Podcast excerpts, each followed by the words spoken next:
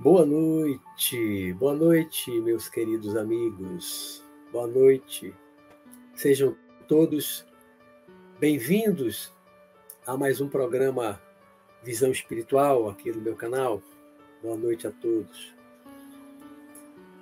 Vou começar com uma historinha que eu já contei em algum programa há um tempo atrás. Há muito tempo, muito tempo atrás, um guerreiro, um grande guerreiro, que estava cansado de guerra, estava cansado de luta, estava cansado de matanças nas batalhas e estava pensando, pensando em mudar de vida. Estava começando a refletir sobre mudança de comportamento, querendo mudar de vida. E esse guerreiro começou a perguntar às pessoas onde ele poderia encontrar um mestre, um guru, que pudesse orientá-lo nessa nova busca que ele estava começando. E alguém disse a ele: que havia um mestre, um guru, no alto de uma montanha distante. E esse guerreiro então começou a sua jornada na busca desse mestre, desse guru, mestre espiritual. E pegou a estrada. Viajou, viajou, viajou a cavalo, até chegar a um ponto que começava uma subida muito íngreme de uma montanha. Ele teve que deixar o cavalo, deixou o cavalo livre, vendo lá o capim, e ele continuou a jornada dele caminhando, subindo a montanha. E foi subindo, subindo, subindo, subindo, subindo. De vez em quando ele encontrava alguém no caminho e perguntava: onde é que eu encontro aqui o mestre espiritual? Que ele não sabia nem o nome. Como é que encontro aqui o mestre espiritual? E aí as pessoas indicavam. Ah, você segue por aqui e tal, depois pega uma estrada da direita e continua subindo. E ele foi, parava, perguntava a outra pessoa e foi, foi, até que ele finalmente encontrou o mestre espiritual, o guru, né? Era um yogi lá no alto da montanha, no Himalaia, no Nepal. E havia uma fila de pessoas querendo se aproximar do guru e ele entrou na fila. Esperou, esperou, esperou, esperou. Horas depois chegou a vez dele. Ele foi. O guru estava sentado numa posição de lótus, com os olhos fechados, né? com a mão assim no, no joelho e os olhos fechados. Ele se aproximou e perguntou: Mestre, me ensine o caminho do céu. E o mestre espiritual continuou com os olhos fechados. Ele repetiu: Mestre, me ensine o caminho do céu. E o mestre com os olhos fechados lá, com a mão assim, né? Aquela postura de lótus, nada, impassível. Nem mexia as pálpebras dos olhos. Ele, novamente, mestre, me ensine o caminho do céu. E o mestre, nada. E ele começou a ficar impaciente. Mestre, ensine o caminho do céu. E o mestre nada. Ele começou a se irritar. Mestre, me ensine o caminho do céu. Eu vim de tão longe, eu viajei tanto, dias de cavalo e a pé subindo essa montanha aqui íngreme, para vir conversar com o senhor. Eu sou aí com os olhos fechados, não abre nem os olhos para falar comigo. Eu quero saber, mestre, me ensine o caminho do céu. E o mestre continuou com os olhos fechados. Ele ficou tão irritado, ele era um guerreiro, puxou a espada, para dar um golpe no mestre espiritual, no guru. Aí o guru abriu os olhos. Quando o guru abriu os olhos, ele ficou envergonhado, está com a espada já na mão, pronto para dar um golpe no guru. Né? O guru abriu os olhos, olhou, encarou ele, sereno. ele ficou envergonhado, aí ele novamente guardou a espada na bainha, né? Mas antes de ele guardar a espada, quando, quando o mestre abriu os olhos, ele estava com a espada no alto, né? esse detalhe, o guru disse a ele, meu filho, esse é o caminho do inferno. Ele aí guardou a espada, envergonhado, né? Aí quando ele guardou a espada na bainha, o guru disse, esse é o caminho do céu. Mostrando que o caminho da violência, do uso da arma para golpear, para ferir, para matar. O guerreiro quase matou o guru, impaciente, irritado com a postura do guru, que foi proposital para dar uma lição, um ensinamento a ele. Né?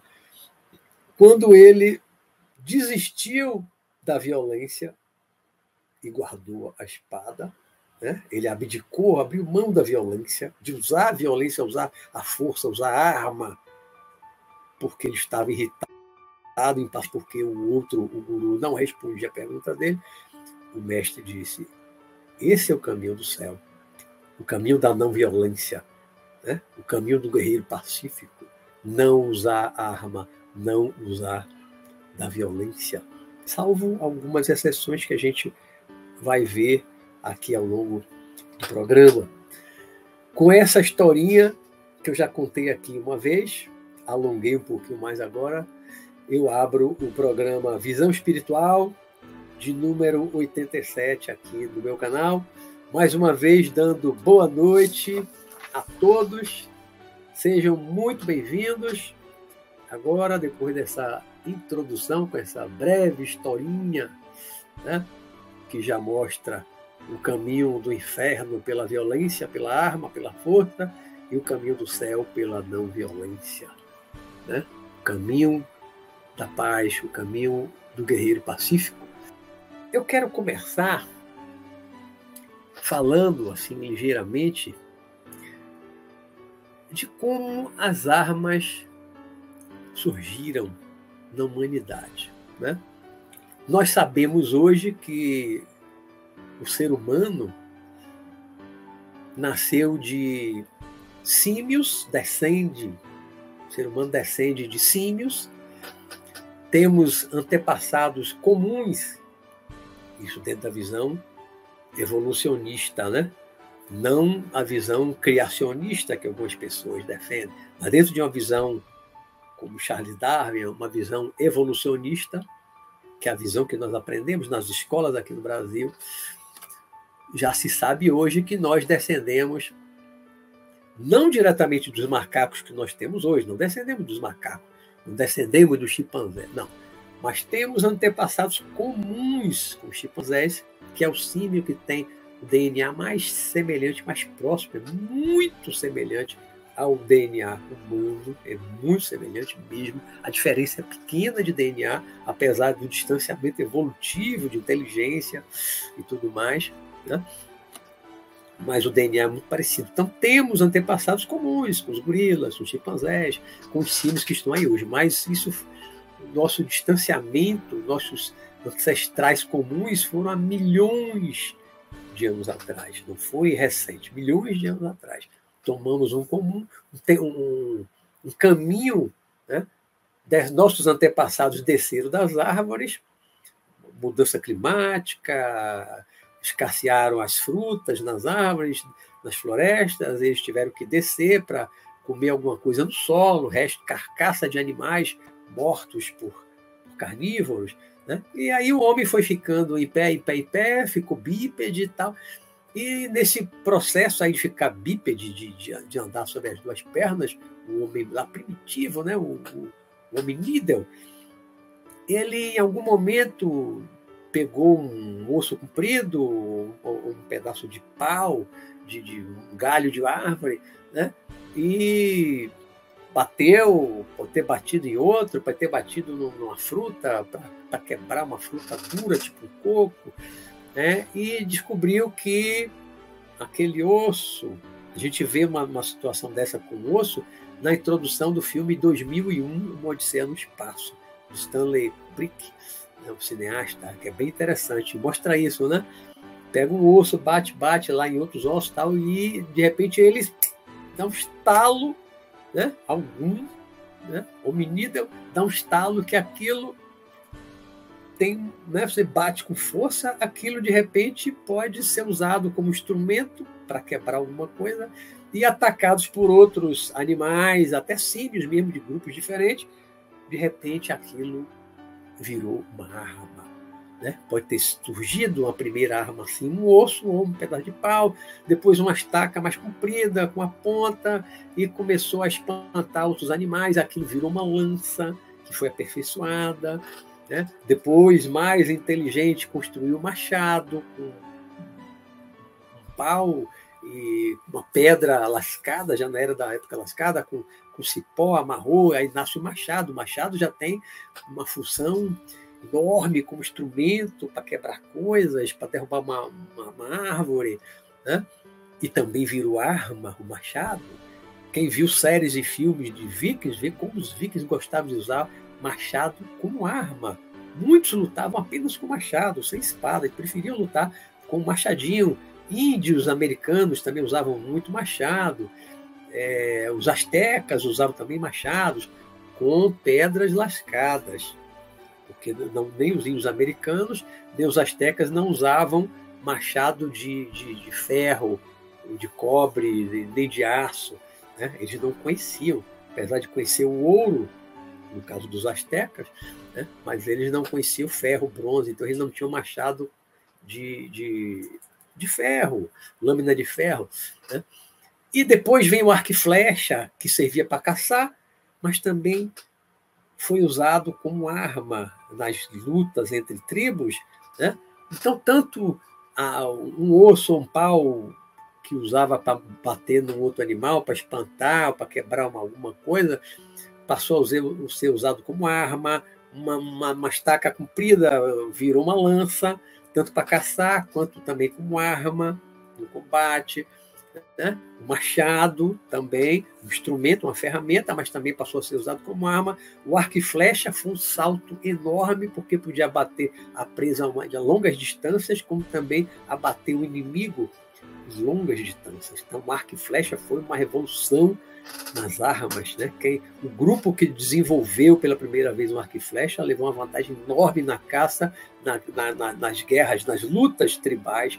Foi uma arma assim fantástica criada pelo homem, o arco e flecha, muito tempo depois, muito tempo depois, nasceram as espadas de bronze, de ferro, depois de aço, né? o escudo, aí, já é arma, né? a espada não era para caçar, a espada não foi desenvolvida para caçar, nem o escudo para caçar. Então, espada com escudo, que foi tão utilizada pelos gregos, pelos romanos, pelos persas, né, por tantas tribos é, e tantos povos antigos que lutavam basicamente com, com espada e, e escudo e lança, até que os europeus indo para a China descobriram a pólvora descobriram, né? porque a pólvora já tinha sido descoberta, os europeus descobriram que lá os chineses estavam fabricando pólvora, que, era, que explodia, provocar uma explosão. Mas os chineses não usavam a pólvora como é, explosivo para arma. Os chineses não tinham inventado canhão, mosquete, pistola, pólvora e, e, uma bolinha de chumbo. Não, os europeus que inventaram isso. Né? Algum, algum outro dia eu vi um filme aqui mostrando isso. Algum europeu que foi lá, que descobriu que os chineses tinham aquilo ali, que explodia, teve a ideia de levar aquilo para a Europa, né? aprendeu a fazer, a reproduzir aquela fórmula para produzir a pólvora, e aí nasce o canhão, que foi usado pela primeira vez em batalha na Europa, e por volta de 1350, segundo eu li, anos atrás, né? Não lembro que povo foi, que batalha foi, que guerra foi, mas por volta de 1350, pela primeira vez se usou um canhão, um diferencial enorme para derrubar muralhas de fortalezas, né? cidades fortificadas, aqueles muros altos, né? que uma lança, um machado, aquelas coisas que eles tinham, não derrubavam. Se tivesse uma catapulta, acontece que nem todo mundo, nem todo povo sabia construir uma catapulta, que é um artefato muito complexo. Né? E a, o canhão foi um diferencial enorme. Quando, e quando o canhão entrou em cena na história da humanidade, na história das guerras, né, junto com os canhões, porque é o mesmo princípio, é um tubo, você botar pólvora, botar uma estopa, botar a bola, no caso do canhão, ou de chumbo ou de pedra, né, e atirava. É o mesmo princípio de um mosquete ou de uma pistola. É um tubo, só que agora pequeno, mais fino, né? Também, mesmo princípio, botar pólvora, botava uma estopa, um pano, um pouco de pano, e o chumbinho, uma bolinha pequena, né? como se fosse um canhão pequeno. Um canhão é como se fosse um mosquete grande. Né? Então nasce canhão, mosquete, pistola. Isso foi uma revolução nas armas e nas guerras. E durante isso tudo, né, nós, dentro de uma visão espiritualista que somos, nós estávamos em todo esse processo, né? Fomos hominoides, passamos pelo uso da lança, do machadinho, de pedra lascada, né? de, de arco e flecha, usamos durante muito tempo, a humanidade usou arco e flecha durante muito tempo, né? nas batalhas, nas guerras no Egito, na Grécia, né? Usaram muito arco e flecha, os mongóis, que eram bons do arco e flecha, usavam arco e flecha sentado, montado um cavalo. Né? E nós estávamos reencarnando nessas diversas etapas, acompanhando todas essas armas, muitas vezes como guerreiros, usando armas, todos os tipos de armas nós usamos aí ao longo dos milhares de anos, reencarnando aí já na civilização humana. Né? E as armas foram evoluindo, as guerras não cessaram, até hoje nós temos guerra, né? Estamos tendo a guerra lá na, na Ucrânia, com a invasão da Rússia, continuamos tendo guerra até hoje, né? Aí vieram aviões lançando bombas, canhões de longo alcance, os foguetes, os mísseis, inclusive com ogiva nuclear, né? Foram armas, armas nucleares, bombas atômicas, bomba de hidrogênio. As armas só fizeram avançar, só fazem avançar. Né? Foguetes de alta precisão para atingir quilômetros de distância com precisão isso vai avançando cada vez mais. Né? A humanidade não para de avançar nas armas, né? no desenvolvimento das armas. E aí eu fico pensando, eu sempre, é muito tempo que eu, que eu penso que para que foram inventadas as armas? Para que os homens, seres humanos, inventaram todas essas armas aqui que eu falei? Para que, que servem as armas? As armas são feitas Primeiro, para serem usadas. Né? As armas são feitas para serem usadas, seja para um ataque, seja para uma defesa, mas é para serem usadas. Outra coisa, as armas são feitas potencialmente para matar. Ninguém inventou um canhão, não foi para caçar. Né? O canhão foi inventado para matar, porque o arco e flecha servia para caçar, a lança servia para caçar. Mas um canhão não. Um canhão não serve para caçar. Um mosquete serve para caçar. A pistola não é uma arma de caça. Né? Para que foi feita a pistola, assim como o canhão? Para atirar, para guerra, para matar. Né? Então as armas elas são feitas pensando na possibilidade de matar outras pessoas. Né? As armas são feitas para isso. Ainda que não sejam usadas. Tem gente que tem arma e nunca usou para atirar em outra pessoa. Né? Exemplos da minha família. Meu pai foi militar, foi do exército, foi até coronel. Meu pai foi campeão de tiro do quarto exército em Pernambuco, quando morou lá, aspirante, tenente. Foi campeão de tiro na época que ele serviu lá. Meu pai era um excelente atirador, mão esquerda, era canhoto. Mas meu pai nunca atirou em ninguém, nunca participou de guerra, período que ele serviu, né? o período que ele esteve na ativa, nunca participou de uma guerra, então nunca atirou em ninguém.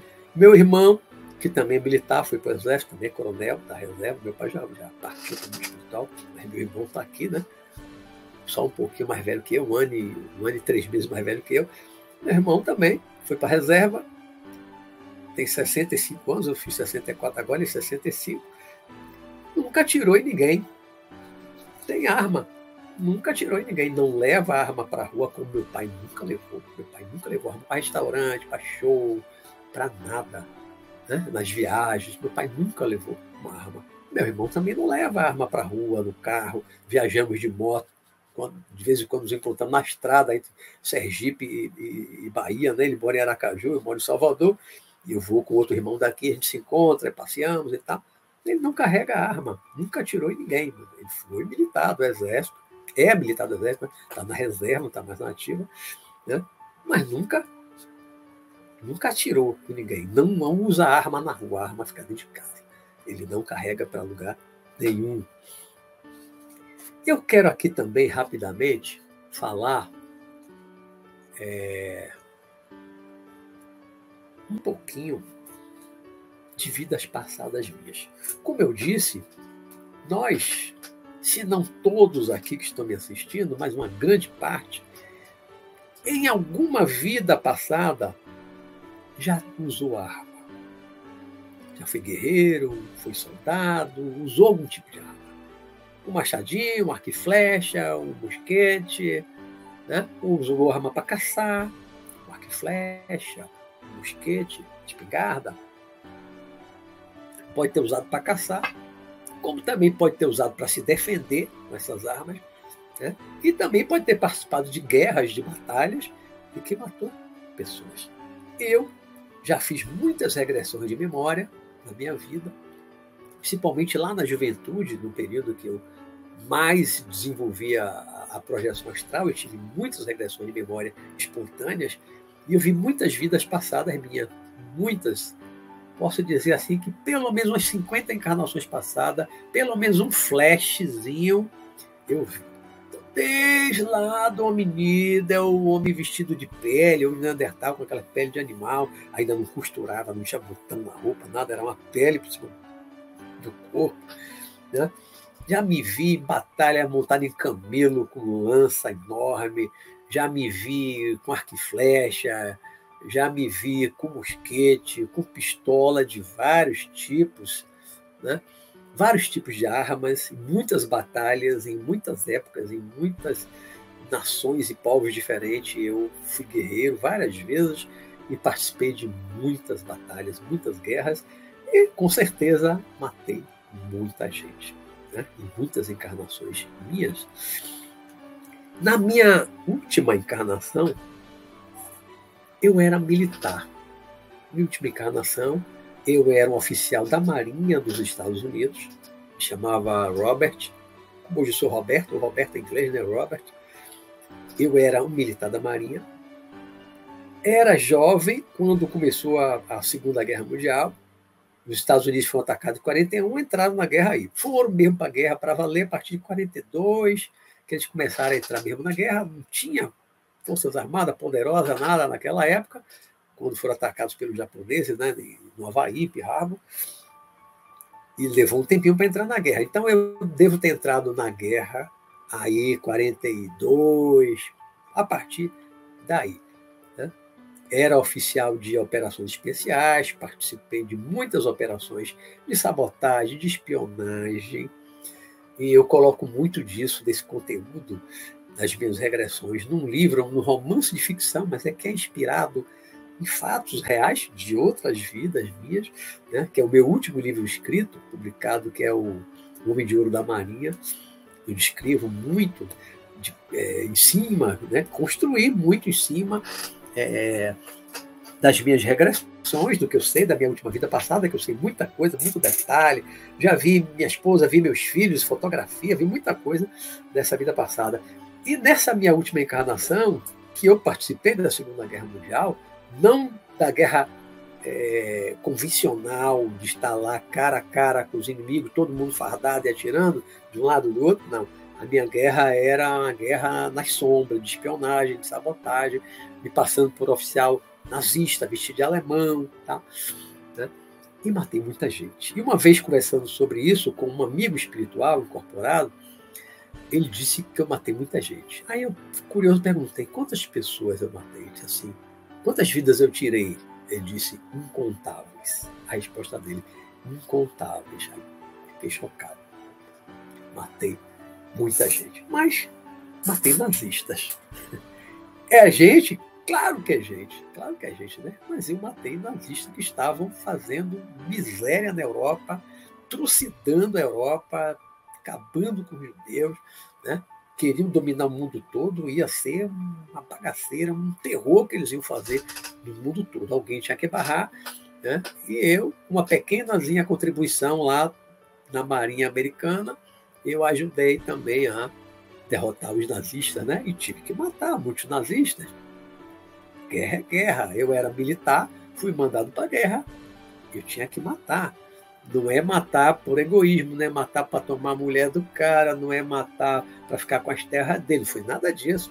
Matar alguém que estava atacando outros países, invadindo os países e matando pessoas inocentes, né?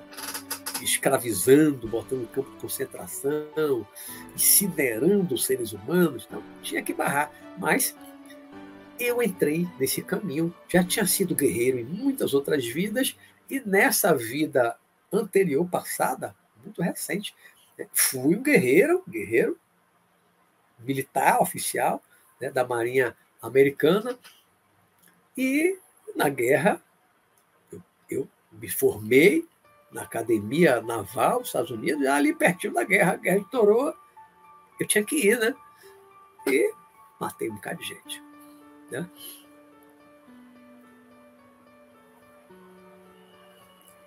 Nesta vida, somando a experiência da minha última encarnação e pelo fato de eu ter nascido filho de um oficial do Exército, neto de um oficial do Exército que participou da Segunda Guerra Mundial, pai de minha mãe foi para a Itália, entre os pracinhas né, da FEB, Força Expedicionária Brasileira, do avô todo da Itália contra os alemães e contra os italianos. Meu pai me colocou, como colocou mais quatro irmãos, cinco irmãos, estudando no Colégio Militar do Exército. Estudei seis meses no Colégio Militar do Rio, quando entrei lá, transferi, depois eu vim transferido para a Bahia, quando ele voltou para cá, e eu estudei cinco anos no Colégio Militar. Nesse período que eu estudei no Colégio Militar, a gente já usava um, mosque, um, um mosquefal, acho que chamava. É, era um, um mosquete né? Usado na Segunda Guerra Mundial. Daquele tem aquele ferrolho que você puxa aquela alavanca, tipo aqueles fuzis de, de rifles de longo alcance, daqueles matadores profissionais, né? Só que era aquela guerra da, daquela arma da Segunda Guerra Mundial. Eu acho que era mosquefal que chamava, né? Você botava, tinha um cartucho com as balas compridas, enfiava por baixo, né? E aí era um tiro que você tinha que fazer aquela manobra, dava um disparo, tinha que manobrar de novo para sair o cartucho e entrar outro um tiro de cada vez, não era uma arma automática. Mas ali só usava sem, sem munição, só para marchar, só para solenidade. Comprou arma, apresentar arma, papapá. Mas quando eu estava com 16 anos, no ano que eu ia completar 17 anos, eu tinha que me alistar no colégio militar. O alistamento militar, só pra, no meu tempo, era só masculino. Depois que entraram também as meninas, ficou misto, mas no meu tempo era só masculino. Né? E o serviço militar, até hoje, obrigatório, é só para os homens. As mulheres, as garotas hoje do colégio militar não servem ao exército, mas a gente servia, servia como aluno, era curso de formação de reservista, CFR. Eu fiz no ano que eu ia completar 17 anos, ainda em setembro. Então, com 16 anos, fazendo esse curso de formação de reservista, eu aprendi a usar fuzil, a atirar com esse bosquefal, agora tiro real de verdade, no quartel de Amaralina, né? Então eu aprendi a tirar de fuzil, aprendi a desmontar um fuzil antes de chegar aos 17 anos. Participei de treinamento de contra-guerrilha na, na mata, aqui no 19 BC, que é um quartel de infantaria aqui em Salvador, tem uma, uma reserva florestal, tem uma floresta grande, então dentro da mata, com rio e tudo, treinamento, usava arma. Uma vez, num, era um tiro instintivo noturno, atirei com FAL, que foi, era um fuzil automático leve FAL, usado pelos americanos no Vietnã, na Guerra do Vietnã. O colégio militar tinha alguns. Não, no colégio militar não. O 19BC que tinha, o colégio militar não. No quartel 19BC, que é um quartel de infantaria que tinha. Né? Então a gente deu os tiros lá de noite, na selva e tal. E para mim aquilo, é assim, era uma coisa muito fácil. E eu gostava, eu curtia. Tinha uma facilidade muito grande no manejo, no manuseio e nos tiros, né? Eu atirava muito bem, acertava assim, bem, bem, bem no alvo. Né? Inclusive com fal de noite, movimento. Acho que vinha atrás de mim, acho que um soldado puxava um, uma cordinha sem eu ver, uma bandeira vermelha passava na frente, no escuro, e eu levantava o, o fal, o fuzil, e atirava e acertava. Então tinha uma, toda uma facilidade para usar isso. Né? Já mais velho depois, já como desembargador do TRT da Bahia, como eu fiquei sendo, ainda sou já cinco anos ou mais, como eu sou é, presidente da comissão de segurança do tribunal, né, cuido da segurança dos, dos, dos, seguranças que hoje são hoje tem uma polícia judiciária, então são policiais, polícia judiciária, os nossos ex-agentes de segurança. Né? Então fui com eles três vezes fazer curso de tiro no batalhão da Caatinga do Exército, que é em Petrolina, fronteira aqui com o Juazeiro da Bahia. Né? Fui três vezes, então fiz curso de tiro com pistola, atirava com 380, com 480, demonstrava assim, uma facilidade enorme para atirar também de pistola, assim como de fuzil. Então eu trouxe comigo uma facilidade muito grande para lidar com arma, para atirar, fazer pontaria, atirar, acertava no alvo a 15 metros, a 25 metros de distância, eu acertava no alvo. Eu até ficava espantado, né? porque eu nunca tive uma arma na minha vida, só fui atirar de pistola alguns anos atrás, desses cursos, eu já 59 para 60 anos fui atirar de pistola pela primeira vez. Então, uma facilidade enorme, porque isso vem de outras vidas, principalmente da minha última encarnação, que eu usava a pistola. Já o mesmo, mesmo tipo de pistola que hoje se usa, né? Já existia aquelas pistolas automáticas, você colocar o carregador, chamado aquele pente de bala, né? O carregador com a munição debaixo do, do, do cabo, né? Mesmo de pistola que já existia na Segunda Guerra Mundial. Então, isso tudo para mim não era novidade, tinha uma facilidade enorme. Porém, mesmo assim, mesmo assim, eu nunca tive uma arma. Desta vida, eu nunca comprei uma pistola, um revólver 38, atirei uma vez na fazenda 38. Nunca tive realmente vontade de comprar uma arma. Eu ia ser militar até os 17 anos, estava no colégio militar, né? E até os 17 anos, o meu sonho até então, pela influência de meu pai, tudo, né? era ir para a academia militar, como meu irmão foi, meu pai foi, né? E ser um militar, fazer curso de guerra na selva, de paraquedismo, era o que eu mais sonhava lá meus 17 anos. Ou seja, eu queria ser um Rambo.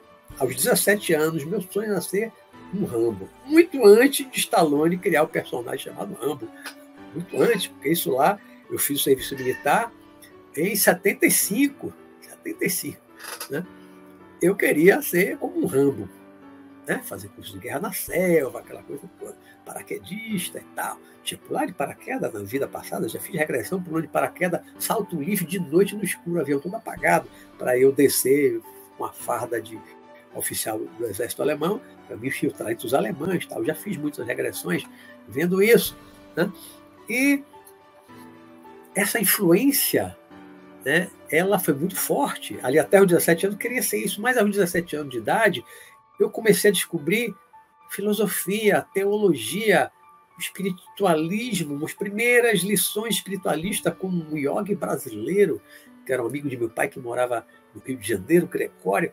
Né? Aos 18 anos, meu último ano de colégio militar, não, eu saí, eu saí, fiz 18, aí no ano seguinte, fui 77, eu fui estudar no Rio, né? Em 77 eu comecei a ler os livros de Allan Kardec, estudava Espiritismo, depois no ano seguinte, 78, aí fui ler Teosofia, Filosofia e Yoga, e muitas outras coisas, budismo e tal. Aí a minha cabeça virou. Né? Com 17 anos já começou a virar, eu desisti de ser militar, de ser um rambo, né? de fazer o curso de guerra na selva, de usar arma. Pum, minha cabeça mudou, virou, eu comecei a me virar para o um lado do espiritualismo, coisa de OVNI. Né? Queria, fui, fui para o Rio porque eu queria fazer um curso para fazer vestibular do ITA, para fazer um curso de engenharia aeroespacial, projetar foguete, projetar nave espacial, sonhava em ser astronauta. Depois isso tudo mudou, eu voltei para cá, fui estudar arquitetura, larguei para depois estudar direito, né? fui parar no direito, né? na justiça do trabalho.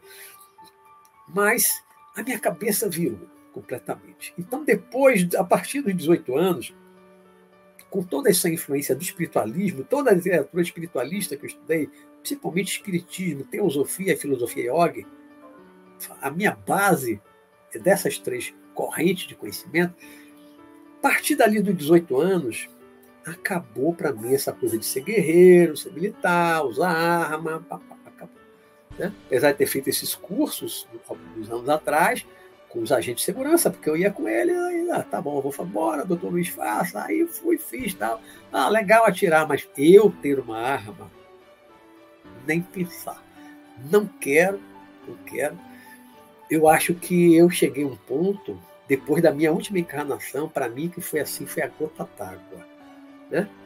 Uma encarnação que eu participei de uma guerra brutal, que foi a Segunda Guerra Mundial, que eu tive que matar muita gente, nazista, mas era gente, matei muitos seres humanos, mesmo sendo nazistas, perversos, psicopatas, muitos, né? Mas eu matei muita gente.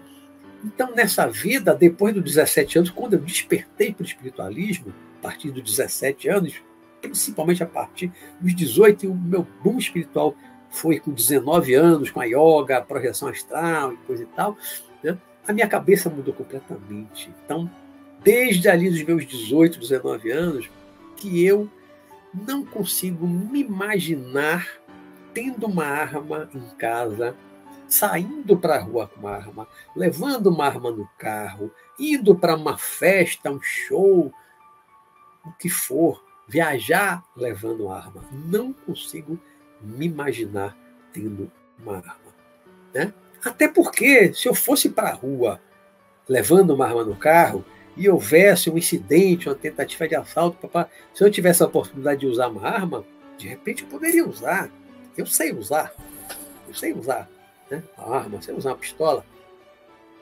Mas se eu usar uma pistola, se eu estiver carregando uma pistola, pode acontecer uma situação em que eu, naquele momento, nem pense, né? Estou armado, estou sendo ameaçado, minha família é ameaçada. Se eu estiver armado, eu posso querer reagir, posso reagir e posso matar uma pessoa. Ou pode acontecer o que acontece e muita gente já morreu assim, que é a pessoa estar armada, só que foi pega de surpresa, fator surpresa pelo assaltante, né? pega a pessoa de surpresa, bota uma arma na cabeça, e a pessoa pode estar, como já aconteceu, com uma arma aqui debaixo da perna do banco do carro, está na porta do carro, está aqui no, no, console, mas o bandido botou a arma na cabeça. Ele vai conseguir pegar uma arma? Não vai. Se fizer, se fizer o menor movimento para tentar pegar uma arma, o bandido só faz apertar o gatilho, ele está com o dedo no gatilho, arma na cabeça e mata. Já teve gente que morreu assim. Muitos anos atrás, um tenente da Polícia Militar morreu aqui em Salvador porque estava namorando no Jardim de Alá, que é um lugar que hoje ninguém vai lá de noite, ninguém vai namorar lá, né? mas ele estava de moto com a namorada, entrou lá no gramado do Jardim de Alá, é uma região gramada, hoje não tem muita grama, não, muito coqueiro, é bonito ainda, né? E ele deixou a moto, a, a arma dele estava na moto, debaixo do banco, ele está debaixo do banco, escondida, né? e ele namorando com a noiva. De repente chegam lá os assaltantes, bota a arma nele, e ele tentou correr para a moto, estava perto da moto, ele tentou correr para a moto para pegar a arma. O bandido atirou nele e matou. Era o tenente da Polícia Militar. Morreu porque foi tentar pegar a arma. Então, o fato dele ter uma arma ali, carregar uma arma para a rua, o carro, da moto, não livrou de um assalto e de ser morto. Pelo contrário, muitas vezes a pessoa, principalmente quando leva para a rua no carro, a pessoa que leva uma arma achando que está protegido porque tem uma arma, muitas vezes morre e pode mesmo morrer, ou pelo menos ser ferido, né? porque tentou pegar a arma. Porque os assaltantes usam sempre o fator surpresa. Né? Ele pega de surpresa, é como um animal caçador na selva, ele vai rastejando, ele vai escondidinho, ele não se mostra para a presa. Né? O assaltante é igualzinho, um, um lobo, tigre na selva, né? ele vai escondidinho, escondidinho, escondidinho, para de repente dar um bote. A vítima não tem chance de escapar. Né? Então, uma pessoa muitas vezes tem uma, uma arma no carro, mas não tem chance de escapar.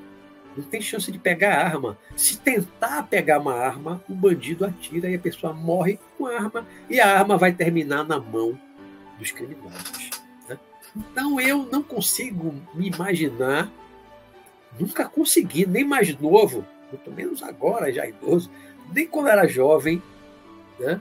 e depois que eu fiz esses cursos, tudo, aprendi a tirar bem e tal, né? tenho facilidade nem pensar. Eu não quero mais me colocar numa situação de ter que matar, mesmo para me entender. Né? Ou matar por orgulho, porque foi ofendido. Quanta gente, às vezes, uma ofensa, uma briga de trânsito, um pega o revólver, vai e mata o outro. É, uma vez teve aqui um juiz e um policial militar, perto do, do shopping Guatemi, aqui em Salvador, teve uma briga de trânsito, um ofendendo o outro, batendo boca, um estava com a arma no carro, acho que foi o policial, que foi no carro e pegou a arma e foi e matou o juiz. Eu acho que foi o policial que matou o juiz. Ou não tenho certeza se foi o juiz que pegou a arma e matou o policial. Não lembro. Mas um matou outro causa de uma briga de trânsito. Quantas vezes já morreram pessoas neste país numa briga de trânsito porque uma estava armada. Né? Então, estar armado coloca a pessoa num risco maior, tanto de morrer, porque vai ser pego de surpresa, não vai poder pegar a arma, pode ser morto de surpresa ao tentar pegar a arma, pode ser morto de surpresa, né?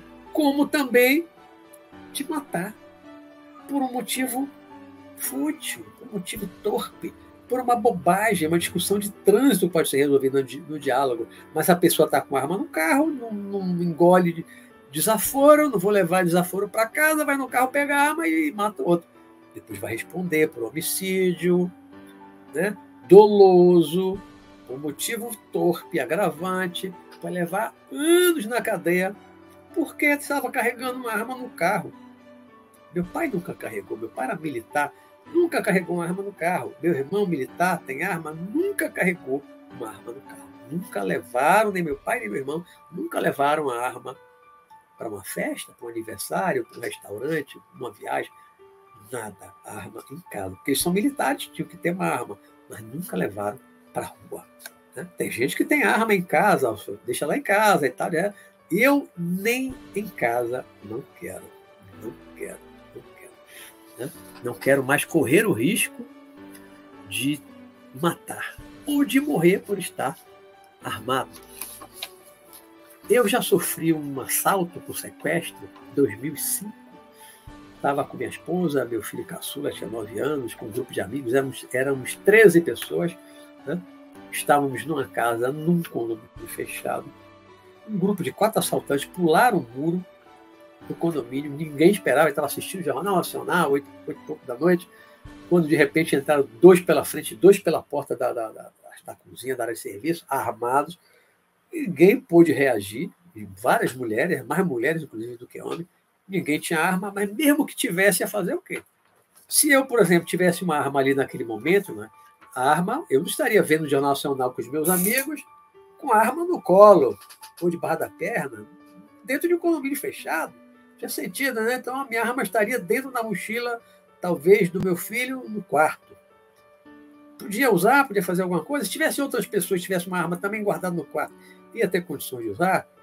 Fator surpresa: os quatro assaltantes experientes entraram, dois pela frente para estar apontando a arma para todo mundo, ninguém pôde fazer nada. Né? Fizeram a limpa na casa, limpa na gente, celular, relógio, dinheiro, depois levaram foram dois comigo no meu carro, dois com a dona da casa com outro amigo para tentar sacar dinheiro. Papai, eu sei que fiquei duas horas assim.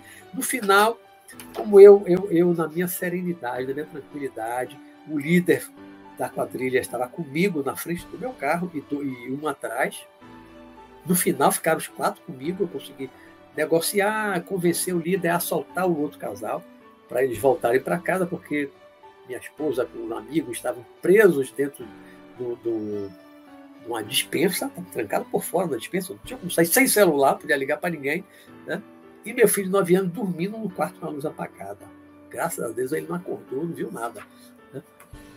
E no final me libertaram, até me, eu, tive várias oportunidades, umas três oportunidades de, de fugir, de chamar a polícia e tal, mas tinha o risco dos outros que estavam no outro carro, o risco de quem estava preso na casa.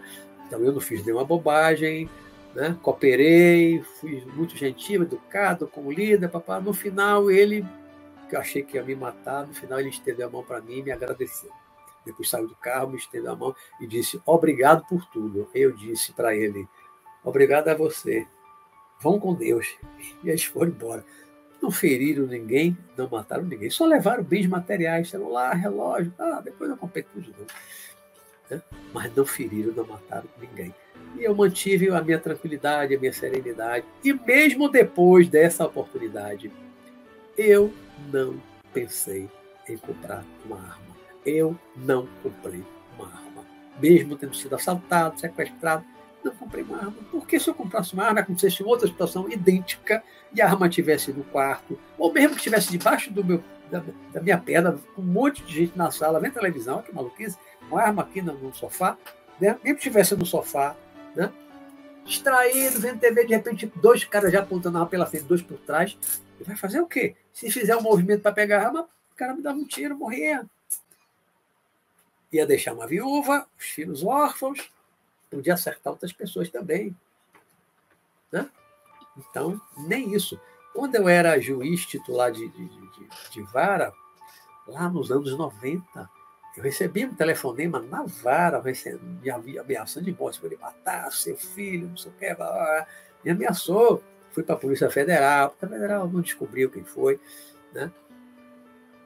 Contratei um, um cara, um segurança, um, um mês e meio ele dirigiu meu carro, eu ia do lado, eu ia atrás, como se fosse meu motorista, ele tinha arma e tal. Um mês e meio, mas eu não comprei. Só foi um mês e meio, depois chega. Pastor, não, se não me mataram até agora, vai me matar mais. Mas mesmo ali, sim, mesmo eu tendo recebido essa ameaça de morte como juiz, eu não comprei uma arma. Eu tinha, desde que eu tomei posse, mais de 33 anos atrás, 33 anos e meio atrás, eu tinha direito, como juiz tem direito de portar uma arma para defesa pessoal. Mas eu nunca comprei, nem sendo ameaçado, nem sendo assaltado essa única vez, sequestrado, levado, com arma apontada na minha barriga. Nem assim eu quero uma arma. Eu não quero correr o risco de morrer com a arma na mão e dar arma para o bandido, e também não quero correr o risco de eu matar alguém. Estou com 64 anos, não matei ninguém até hoje, graças a Deus, e não quero matar ninguém. Basta a minha última encarnação que eu já matei gente demais. Tudo bem que foi nazista, uma guerra, mas eu não quero mais matar ninguém. Né? Mudei completamente em relação a isso. Uma outra coisa, nosso tempo que está voando, né? é, as pessoas às vezes usam armas, ah, eu não quero morrer, não quero que minha família morra, estou né? defendendo minha família, me defender e tal. Eu, como espiritualista que sou, tudo que eu já estudei, desde os 18 anos, mais de 40 e tantos anos estudando essas coisas, né, eu acredito piamente, não tenho a menor dúvida, de que a gente só morre no dia e na hora certa. Só morre no dia e na hora certa. E rapidamente eu vou dar aqui um exemplo, vou contar um caso real, concreto, verdadeiro, porque tá um, tem um documentário na Netflix, que se não me falha a memória, em inglês é Twice, que é duas vezes, que é a história real de um japonês, um engenheiro japonês, que na Segunda Guerra Mundial ele era engenheiro naval, ele não era soldado, Ele era um engenheiro naval. Ele trabalhava no estaleiro em Hiroshima, em 45. Né? E quando caiu a bomba atômica, ele estava em Hiroshima. Bom, assim, não vou aqui entrar muito em detalhe, vai demorar porque o tempo está avançando. Né? Ele sobreviveu à bomba de Hiroshima. Viu aquela devastação toda terrível, as pessoas pegando fogo, queimada, incinerada, morta pela cidade toda, um rio cheio de gente boiando, queimada. Né? Ele conseguiu sair dali com a pele toda solta, toda queimada, conseguiu encontrar um grupinho e atravessou um rio cheio de cadáver, conseguiu andar, andar alguns quilômetros até chegar num lugar em que os trilhos do trem estava ainda intacto, estava inteiro, e o trem conseguia chegar até ali. E um trem vindo de, de outra cidade veio, ele conseguiu embarcar no trem. Isso ali não tinha hospital, não tinha ambulância, não tem primeiro socorro, nada. Nada, nada, nada, nada. Nenhum primeiro socorro, aquelas pessoas que sobreviveram, nada de imediato. Ele embarcou no trem um monte de gente, voltou para a cidade dele, que ele era de Nagasaki, também no Japão, né? Era de Nagasaki. Então ele sobreviveu à bomba de Hiroshima, depois ele voltou para cá, para Nagasaki. Dias depois, alguns dias depois, eu acho que não chegou um mês, caiu a segunda bomba atômica, que foi Nagasaki. A primeira Hiroshima, a segunda Nagasaki. Né? Eu acho que agosto, agosto de 1945. Menos de um mês depois, ele estava em Nagasaki, ele passou uns dias de cama, todo enrolado, fachado tal. Aí quando ele se sentiu bem, tirou as faixas e tal, aí chegou para a mulher dele, minha querida, hoje eu vou lá na empresa. Não, tem certeza, você está bem? Estou bem, na empresa. Aí foi na empresa. Se recuperando dos ferimentos da bomba de Hiroshima, que ele sobreviveu. Né? Aí ele foi para a empresa. Quando ele está na empresa, na sala lá do chefe conversando, caiu a bomba atômica de Nagasaki. Explodiu, foi jogado na parede, queimou tudo de novo, pá, pá, pá, e sobreviveu. O japonês é, é, verídico, é verídico, tem um documentário na Netflix, né? sobreviveu a duas bombas atômicas. Sobreviveu a duas bombas atômicas. Pense aí, não é um acidentezinho de carro, tá? ele sobreviveu a duas explosões de bombas atômicas. Estava debaixo da cidade, das duas cidades de Hiroshima, onde caíram as bombas atômicas. Né? Aí diz assim: ah, qual é a possibilidade de dois raios caírem no mesmo lugar? Ou duas bombas atômicas caírem em cima dele. Duas bombas atômicas, brincadeira. E ele sobreviveu Sabe com quantos anos ele morreu? 91, 92 anos. Aí morreu de câncer. Mas só foi ter câncer e morrer com mais de 90 anos. Ele, já depois dos 50 anos, acho que já idoso, ele resolveu publicar um livro de poemas, né? E que falava das bombas de Hiroshima, papapá. ficou famoso, passou a ser chamado para fazer palestras em escolas públicas, para criança, para jovem e tal. Foi convidado para fazer uma conferência para falar na ONU, na ONU, já idoso. Né? Ele foi um ativista contra armas nucleares. Morreu com 90 e poucos anos. O filho dele, que não passou pelas duas bombas atômicas, morreu de câncer com 54, mais ou menos, 50 e poucos anos. O pai sobreviveu a duas bombas atômicas, só vai morrer com mais de 90. Isso para mostrar que a gente só vai no dia. Não é ter uma arma, seja em casa, seja levar no carro, para onde for, com a festa. Não é ter uma arma que vai impedir que você morra. Se chegar o seu dia de morrer, você vai morrer com arma, sem arma, de qualquer jeito. Se não for seu dia, o avião cai, você não morre como da Chapecó, o time da Chapecó. Teve gente que teve, teve uma, uma comissária de bordo, né? Que ela saiu com pequenas escoriações, arranhões, presa lá no segurança. Muita gente morreu, a maioria morreu. Teve gente que quebrou perna, brava, mas teve gente com pequenas escoriações, como essa comissária de bordo. Não era o dia dela. Né? Quantos acidentes de carro a gente vê nas estradas? Aqueles carros todo amassados, parecendo uma lata achatada, ah, não sobreviveu ninguém. E a pessoa sobreviveu com alguns cortes, alguns arranhões. Né? Na Segunda Guerra Mundial, quanta gente sobreviveu? Lutou, anos na guerra, anos, tiro para lá, tiro para cá, bomba, canhão, aquelas batalhas aéreas, gente que sobreviveu, derrubou um monte de avião, o avião levou muito tiro e o piloto sobreviveu e chegou aos 80, 90 anos. Já vi tantos documentários os velhinhos lá contando a, as histórias dos combates aéreos. Né? Então, só vai embora. Não é a arma que vai garantir que você não vá morrer se chegar a sua hora. Precisa ser de arma, precisa ser de assalto, precisa ser de qualquer forma, mas se seu karma for morrer baleado, você ia morrer numa barra, uma, uma, bala perdida. Um funcionário que trabalhava no prédio de minha mãe, um dia de manhã cedo, levantou, abriu a porta, despreguiçou, teve um tiroteio na popô, levou dois tiros no abdômen. Morreu, jovem. Abriu a porta de casa na rua, pô, pô, levou dois tiros, morreu. Quantas pessoas? Teve um ator da Globo que morreu muitos anos atrás, em Copacabana, o apartamento dele, a janela dava para um morro que tem atrás lá do, do, dos prédios de Copacabana, né? tem um atrás. Teve um tiroteio lá, ele dormindo na cama, a bala entrou pela janela, acertou o coração, pelo lado, acertou o coração. O ator, que já é, acho que já era idoso, ele morreu dormindo na cama, levou um tiro no coração, dormindo dentro de casa. Né? Então, se você tiver que morrer de tiro, da forma que for, vai acontecer. Você não tem como impedir, ninguém tem como impedir. Então, arma não protege realmente ninguém. Não protege. E às vezes, em algumas situações, até causa a morte da pessoa. Né? Como eu disse, as pessoas morrem com arma no carro, com arma dentro de casa, quando é de surpresa. Então, armas não garante a segurança. Por isso, eu sou pelo desarmamento. Eu acho que a população, e olha, eu quero deixar uma coisa assim muito clara, fazer um parênteses breve. Eu não sou político, eu não gosto de política, eu não sou ativista político de nada, não sou defensor de político nenhum, nem de esquerda nem de direita, de ninguém. Nada do que eu estou falando aqui tem nada a ver com política, nem com, ideia desse ou daquele candidato, nada.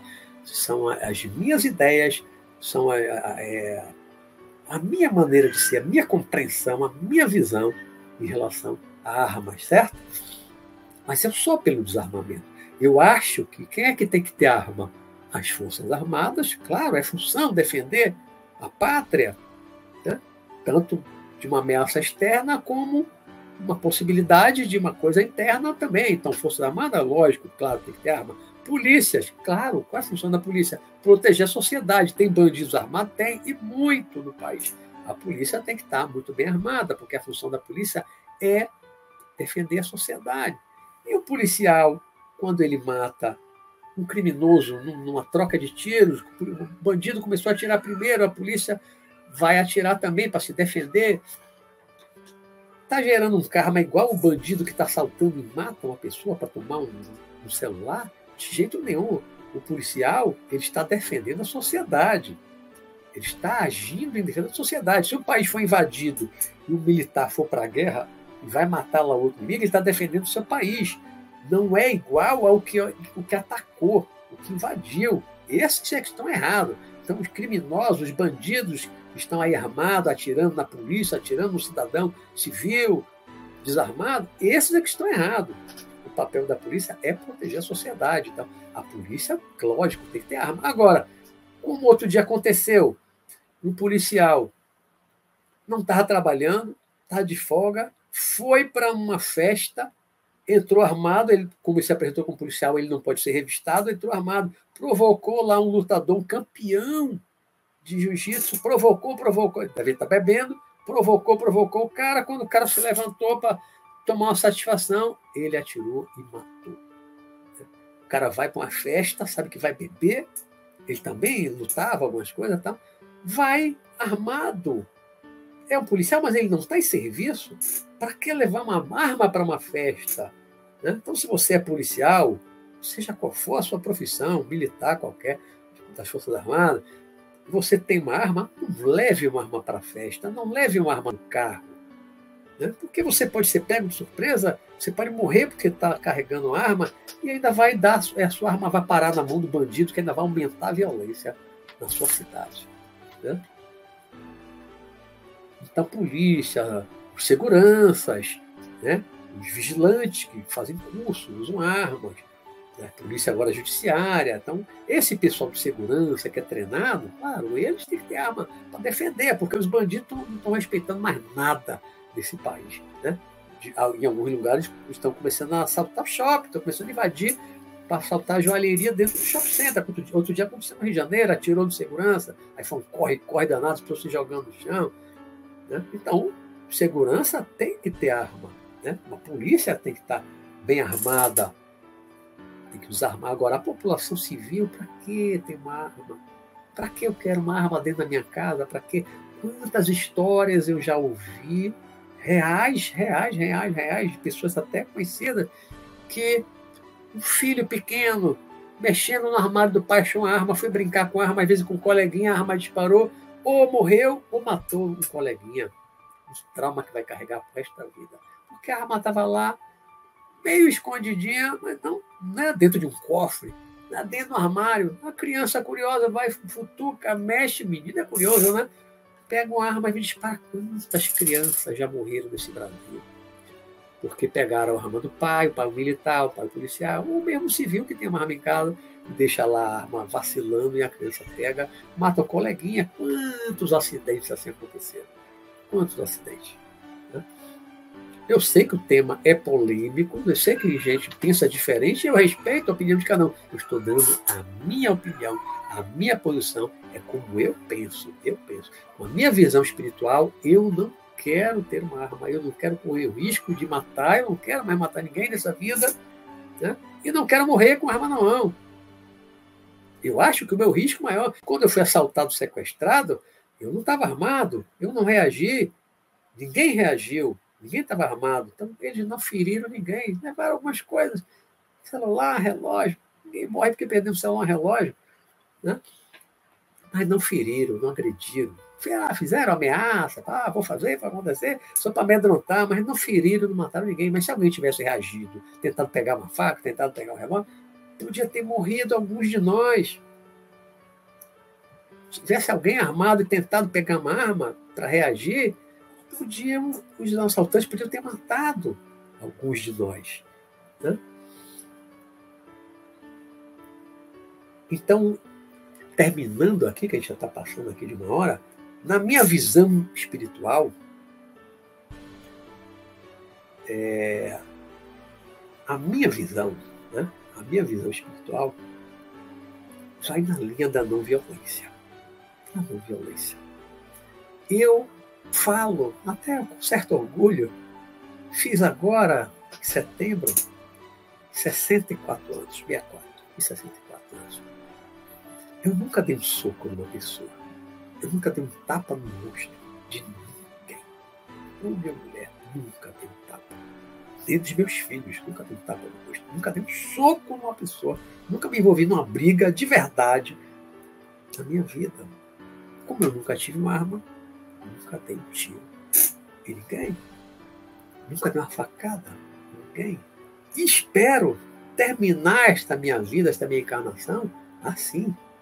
Né? Virgem de ter matado ok.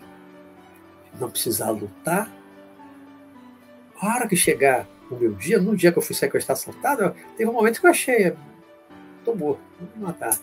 E, se fosse o meu dia, eu teria sido morto. Podia fazer o quê? Nada. Se chegar a minha hora de partir, de morrer, de desencarnar, e se for por tiro, ou outra forma, não vou poder fazer nada para impedir. Nada.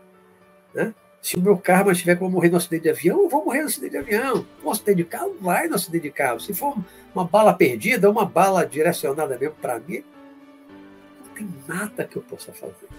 Porém, enquanto não chegar o meu dia e a minha hora, nada disso vai me acontecer. Cada um só vai na hora. Assim como o médico, como o engenheiro japonês sobreviveu a duas bombas atômicas, eu já conheci policiais civis eu trabalhei na Secretaria de Segurança, eu fui oficial de gabinete lá durante quase 10 anos, 9 anos e meio.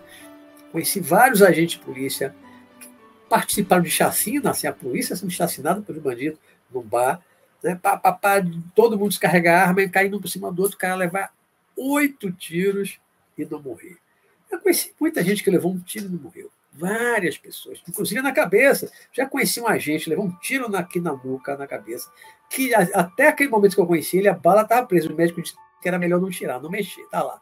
Ele tinha dor de cabeça, tomava remédio de dor de cabeça direto e tal, mas a bala ainda estava lá no crânio. O cara levou um tiro na cabeça. Não morreu.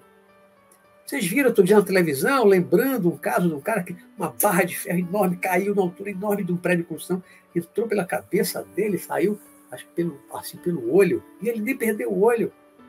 A barra atravessou o cérebro e o cara está bem, não morreu. Né? Então, a gente só vai no dia e na hora. Ninguém sofre inocente. Ninguém sofre pelos outros. Tudo é o karma de cada um.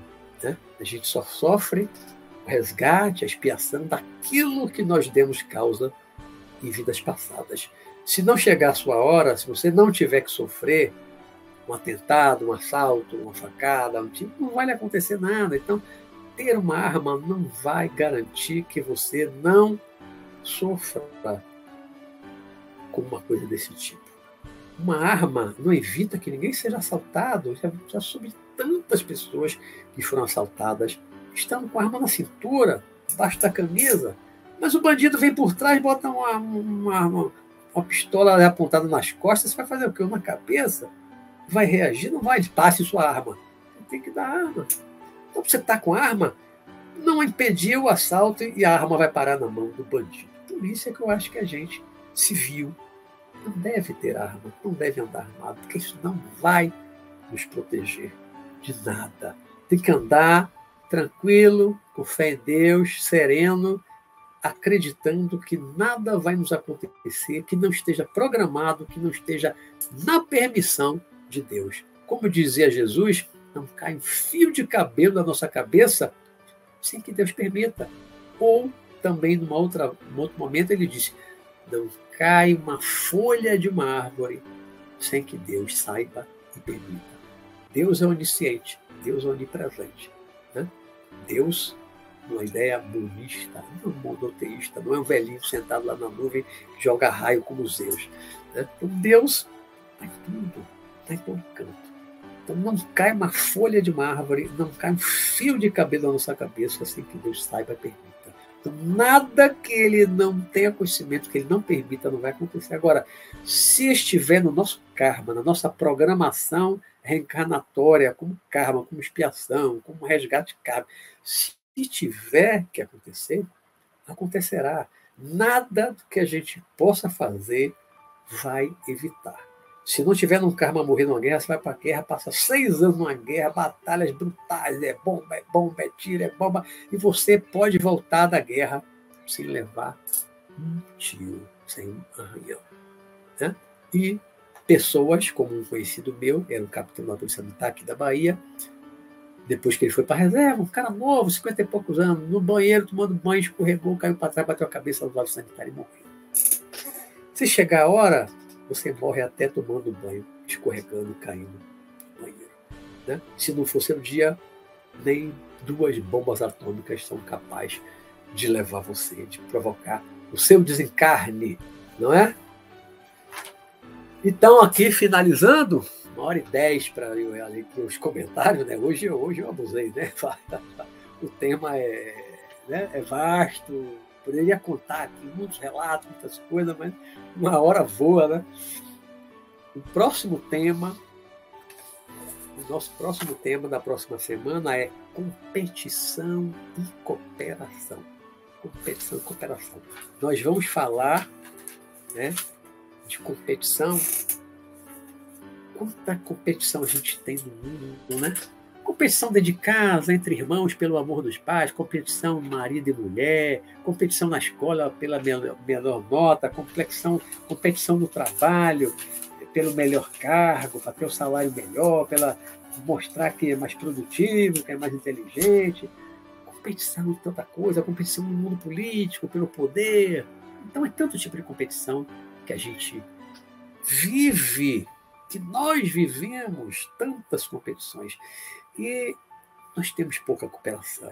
O mundo precisa de muita cooperação entre as pessoas, a começar dentro de casa, né? cooperação no trabalho, na escola, cooperação entre as nações, sair da competição, guerra, que está tendo agora na Ucrânia. Para que isso? Para que as nações competindo, a Rússia, a OTAN? Para que isso? Já devia ter acabado tudo isso, né? entrar no mundo de cooperação, as nações cooperando. Uma, teve um terremoto, uma enchente, a outra vai lá ajudar, vai levar alimento, vai levar remédio. Devia ter mais cooperação. Né? E acabar com a competição. Acabar com a competição. Eu, ao longo da minha vida, cada vez mais venho, já há muito tempo, me afastando de todo tipo de competição. Todo tipo de competição. Inclusive de esporte. Não gosto. Né? Não gosto. Não gosto mais, não curto mais competição. Eu sou pela cooperação. Eu acho que a gente precisa desenvolver a cooperação. A nossa reflexão na semana que vem vai ser essa: competição e cooperação. Ou competição versus cooperação. Tá bom? Deixa eu tomar um golinho d'água aqui. Não, estou bebendo água. Agora eu vou ver aqui os comentários. Bom, lá nisso foi boa noite, quem foi chegando, pá, pá, pá, pá, pá.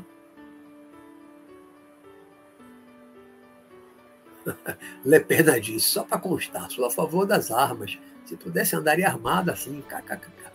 Que ninguém morre de véspera, mas não custa cuidar.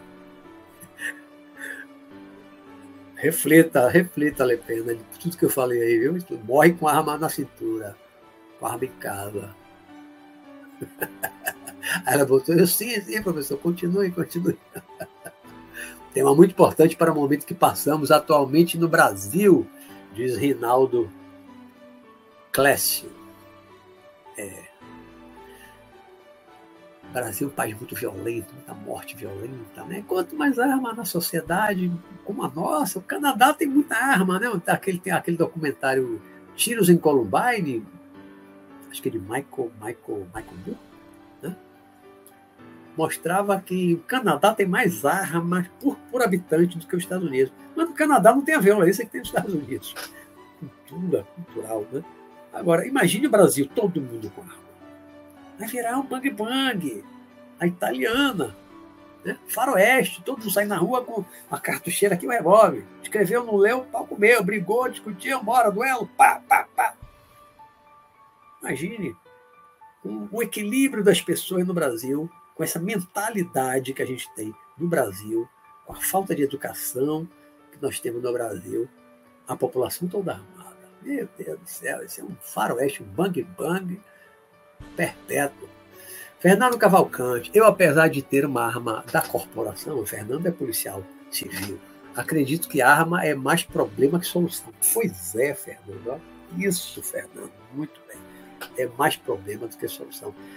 Durante muito tempo, hoje eu não sei se é assim, mas durante muito tempo, os policiais ingleses e os policiais japoneses, hoje eu não sei, com terrorismo, deve ter mudado um pouco, né? mas até umas décadas atrás, o policial lá na, na Inglaterra e os policiais no Japão não portavam arma na rua.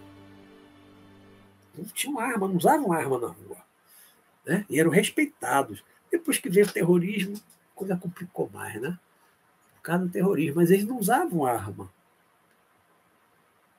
Ele está com arma, você de repente se depara com a situação que você vai ter que sacar sua arma. E se sacar, talvez você seja forçado a atirar, né, Fernando? É mais um policial. Então é mais problema do que solução, né? E nunca levar arma para a rua. Mesmo policial, não leve arma para a rua. Não leve. Tiago Rodrigues, boa noite, professor e amigo. Cheguei um pouco tarde, mas estou aqui comprometida. Boa noite, Tiago. Lígia Paula, já passei por situações difíceis em que desejei, estar armada como amo para defender minhas filhas. É, quem nunca passou, quem nunca pensou nisso, né? É terrível a sensação de impotência em determinadas condições de perigo. É verdade, é verdade. Eu me senti assim, Lígia, no assalto, meu filho não havia dormindo no quarto a gente, os homens para o quarto, mulheres na, na, na, cozinha, e a gente não podia fazer nada, todo mundo ali, cabeça baixa. impotente, não podia fazer nada. nada. Mesmo que tivesse uma arma tentasse sacar uma arma, ia morrer. E outras pessoas iam morrer por causa daquela tentativa minha ou de algum outro homem. Né? Então a gente não pode fazer nada. Mas o que ele podia fazer? Orar, pedir ajuda e ficar ali tranquilo, não reagir, nada. No final, eles foram embora, me largaram do meu carro no mato, ainda voltei com o meu carro, né? Já tinha conseguido libertar um casal, a dona da casa, voltaram, soltaram todo mundo. Eu fui o último a voltar, todo preocupado. Pô, o Beto vai voltar, não vai voltar. Voltei vivo, sem um arranhão. Ninguém teve um arranhão, ninguém morreu. Né? Um assalto dentro de casa. Duas horas em poder dos assaltantes, mas ninguém morreu. Porque não era o karma de nenhum de nós. Morria, levou um tiro. Havia uma proteção espiritual? Claro que havia. Claro que havia. E não era meu dia. Foi o que ficou mais tempo com eles. Não era o meu dia. Se fosse, eu teria morrido. Não podia fazer nada. Mesmo que eu tivesse uma arma debaixo do meu banco, escondida, eu tentasse pegar, quando eu puxasse, o cara estava com a arma o tempo inteiro aqui na minha costela, me dava um tiro. E daí ia levar a minha arma. Não resolve nada. Não resolve nada. Tem que, na hora, entregar a Deus, rezar, entregar a Deus, se for a hora. Não pode fazer nada. Né? Só quem determina a nossa hora de partida, ó, como dizia a Xuxa, é o cara lá em cima. o cara lá de cima é quem decide a hora. Só ele decidir. For na nossa hora de partir. Marcos Humberto. Botou arma tem que ser uma opção para cada pessoa. Eu tenho uma arma já faz mais de 30 anos. Desse tempo só me livrou de muitas situações difíceis. Jamais vou deixar de portar. É uma decisão de cada um, né? Cada um sabe o que faz, ou deve saber o que faz, né? Com equilíbrio, com sobriedade. Chile Morgana chegando com like. Obrigado, Chile. Tiago, eu gostaria de saber a minha última encarnação. Regressão, né? Lígia Paula pergunta, professor, do ponto de vista das consequências espirituais, qual a situação limite para matar alguém? Legítima defesa, estado de guerra? Olha, existem níveis variados. Já fiz uma live uma vez de níveis de não violência. Já fiz uma live, um programa aqui, níveis de não violência, lá para início. Né? Níveis de não violência. Há níveis diferentes de não violência. Há pessoas que diante de uma, uma, agressão física, sem armas, só com as mãos, as pernas, chute, né? a pessoa revida, briga corporalmente. Né? Há pessoas que revidam com uma faca, ou com uma pistola revida, está sendo ameaçada, agredido, pega um revólver, dá um tiro. Um policial que vai para a rua trabalhar, ele tem que estar tá com uma arma, claro, se ele for ameaçado lá pelo bandido, o bandido está atirando, claro que ele vai ter que atirar. É a função dele. A sociedade contratou, treinou e paga ele para fazer isso. É a função do policial fazer isso. Né? Não tem um karma igual a do bandido que está assaltando, que está matando pessoas inocentes. Da polícia é completamente diferente situação. Como soldado da das Forças Armadas, o país foi invadido numa guerra, né? foi mandada a força. Agora o, o Putin hoje lá na, na, diz que vai convocar 300 mil reservistas para ir para a guerra lá da Ucrânia, né? vai mandar mais gente para a morte. Né? Mas o soldado for obrigado, se desertar, pena de morte, vai ter que ir, que ir, matar e morrer. Né? É diferente. Agora, se você mata por orgulho, por vaidade, uma ofensa, aí você puxa uma arma e pô, dá um tiro, só porque recebeu uma ofensa verbal. Jesus, nenhuma ameaça, ele reagia de forma alguma, ele não usava arma. Né? E o que é que ele dizia? Se alguém te bater numa face, dá outra. Claro, isso é um nível que está muito além de nós, né? que pouquíssimas pessoas nesse planeta já são capazes de levar um tapa e não reagir. Claro, isso não é a pé da letra, assim, bateu aqui, é, toma, bata na outra. Não é isso. Mas é você não reagir. Né? Poucas, poucas, pouquíssimas pessoas já são capazes de sofrer uma agressão e não reagir. Né? Não reagir. Se você sofre uma, uma agressão, se você acreditar que ninguém sofre inocente, você sofreu uma agressão é porque em algum momento, em alguma vida lá atrás, você agrediu. Ou aquela pessoa ou outra. Né? Levou um tiro, uma bala perdida, porque você já matou alguém lá atrás. Né? Agora está levando uma bala perdida e, e, vai morrer. Seja idoso, seja criança. Né? Uma, uma criança leva uma bala perdida e morre. Se for fazer uma regressão de memória, for ver lá passado, de repente aquela criança, lá no passado, matou uma outra criança era um bandido, era um, um, guerreiro, tudo que matou uma criança de uma forma perversa. Aí de repente reencarna, vai se levar um tiro como criança. Uma bala perdida, seja da polícia, seja dos bandidos, uma troca de tiro no morro, né? leva uma bala perdida. É lei de ação e reação. Ninguém sofre inocente. Tudo que acontece, que a gente considera ruim, doloroso, né? tá no karma da gente a gente acredita nisso, entrega a Deus. É o que eu procuro fazer. Vou fazer. Alguém me assaltar na rua, vou reagir. Quer o meu carro? Leve. O carro está com seguro. Quer o relógio? O relógio não tem seguro, leve. Já levou. Né? Passa o celular, tome, vou comprar outro. Né? Agora, se mesmo assim o cara resolver me dar um tiro, Outro dia, duas mulheres assaltaram aqui uma, uma adolescente estava com a mãe e a irmã indo para a escola antes de sete horas da manhã, no centro da cidade de Salvador. Né? Não reagiram. A mãe, duas crianças, duas adolescentes, e a, a, a bandida botou a, o revólver na direção do coração da menina e disparou. Ninguém reagiu. Uma adolescente baixinha matou a Cristal, o nome da menina. Matou Cristal. Matou a Cristal. Se for a hora, se for o dia, escapa. Se for seu dia, sua hora, com arma ou sem arma, você não escapa. Mas se não for seu dia, duas bombas atômicas não vão matar você. Você pode chegar aos 90 anos igual o japonês. Não se esqueçam disso. Se quiser conferir para ver se é verdade, eu acho que o nome é Twice, da Netflix. Talvez encontrem no YouTube, pesquisem para ver a história do japonês.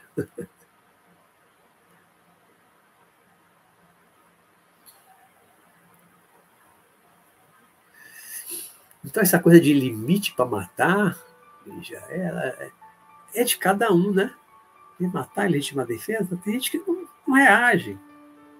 Poderia agir em legítima defesa, mas não reage. O outro reage e mata. De repente, o seu karma era você sofrer uma agressão. Aí você vai sofrer uma agressão que não lhe matou. Aí você vai dar um tiro e tira a vida da pessoa. Aí você em vez de estar tá resgatando um karma lá do passado, você criou um karma ainda maior. Né? Que você agrediu, foi agredido, aí dá um tiro e mata. Agora você tirou uma vida. Né?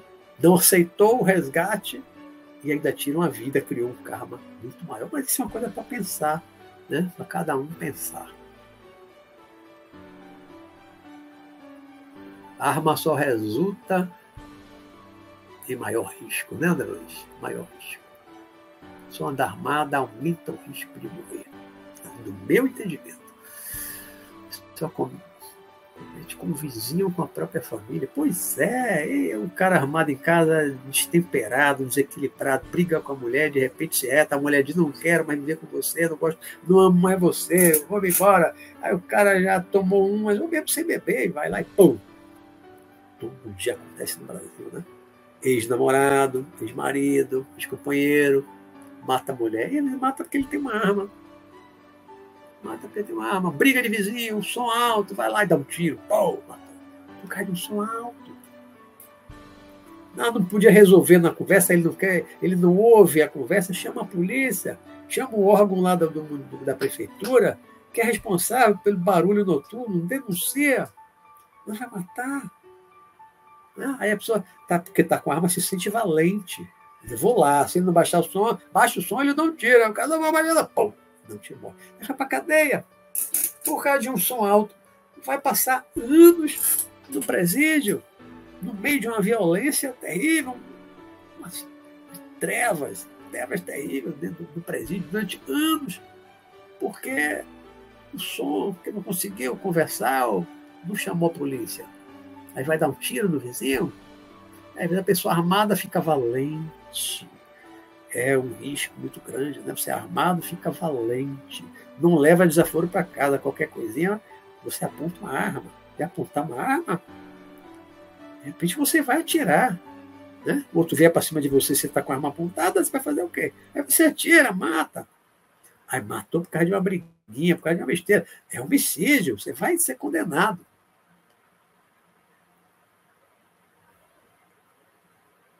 Essa do Chapecó não sabia, Ptolomeu. É, Lepena, é. A gente saiu, poucos ferimentos. Teve jogador que voltou a jogar, né? Se feriu bastante, depois se recuperou, ainda voltou a jogar. E teve a aeromoça, né, aquela comissão de banco, teve uns arranhões.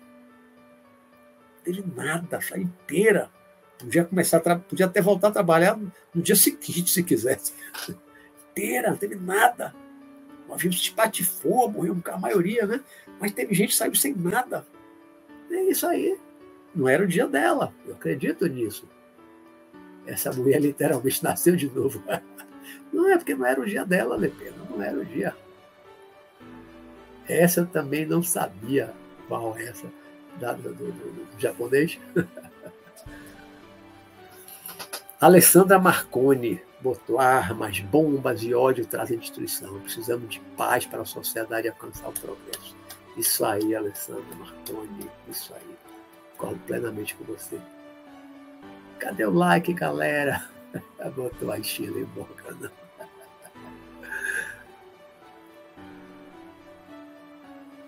Le Pen, a mulher deveria portar ao menos um taser. Sim, um taser não mata. Né? Aquela arma de choque. Né? Tem uma pistola e tem a outra que você segura assim de choque, né? Lá no tribunal, os seguranças têm, né? Nós compramos lá para os seguranças. É melhor, a polícia de vários países usam. Vários países usam, os Estados Unidos usam muito o taser, né? A arma de choque.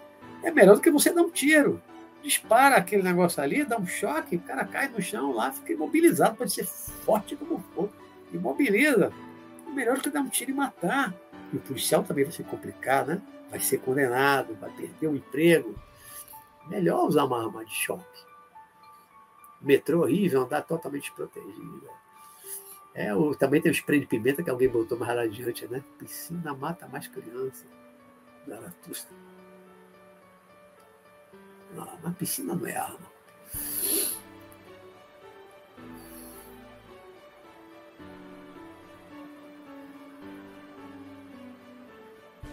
Abiatar Prado. É direito natural do indivíduo não querer ter arma. Agora, cercear o direito do cidadão ter arma é princípio de autoritarismo. Depende do governo, depende das leis. Quem faz as leis? O Congresso Nacional. Né? O Congresso pode quase tudo, né? legislar que não pode, ninguém pode ter arma. Bom, ninguém vai poder ter arma. Se legislar que todo mundo pode ter arma, todo mundo vai ter arma. Depende da legislação. Né? Agora, vai ser a solução para a violência?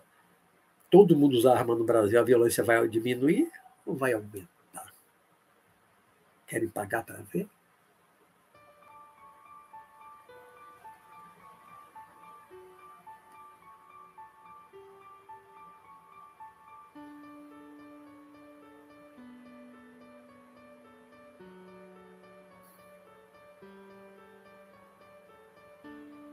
É, Marta Delgado, contando aí o caso daquele avião da o jatinho Legacy, né? Morreram três colegas de trabalho que estavam em serviço em Manaus. Foram quatro em missão, porém um deles desistiu de pegar esse voo ainda no aeroporto. Né? Aqui, há muitos anos atrás, teve um candidato a prefeito, é, Cléston Andrade. Ele ia pegar um. Acho que ele foi um helicóptero, ele ia pegar um helicóptero, e aí tinha um, acho que um deputado que chegou atrasado perdeu o voo, brigou, reclamou, papapá, o helicóptero caiu e, e esse candidato a governador morreu. Né? Cheguei atrasado, briguei, reclamei porque saiu sem mim. Né? Ou seja, algo atrasou ele para ele não chegar a tempo, porque o helicóptero caía, ia morrer todo mundo. Ele chegou atrasado e ainda morreu. Não era o dia dele, era o dia dos outros, mas não era o dia dele, né? Então, aconteceu uma situação dessa, perdeu o voo, falei, olha, pensa que de repente Podia acontecer alguma coisa com o voo, você é o chamado livramento.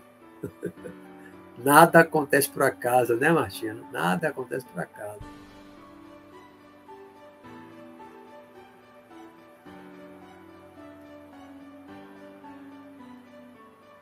Oh, Zaratrusta, eu até concordo em parte com você, você diz, você está falando aí com o Fernando, que é um policial, né? Em muitos casos de policiais à paisana que salvaram pessoas inocentes, sim, tem. Mas também tem muitos casos que mataram pessoas inocentes. No momento de uma briga, está bebendo no bar, ele está armado e mata. Então, ele pode salvar, mas também pode matar. E pode morrer porque está com arma também, né? Então, acontece de tudo. Acontece de tudo. Mas ter uma arma não é garantia de autodefesa. Não é.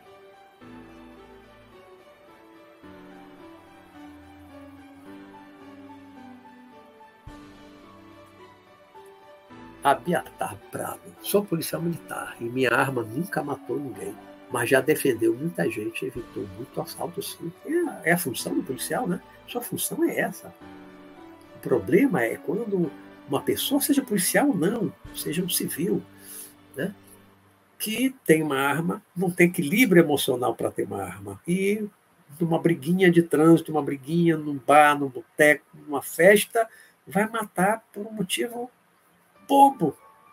Mas vai matar porque está tá armado. Então, não é todo mundo que tem equilíbrio emocional para sair na rua com uma arma. Tem gente que tem, policiais que tem, mas outros não têm.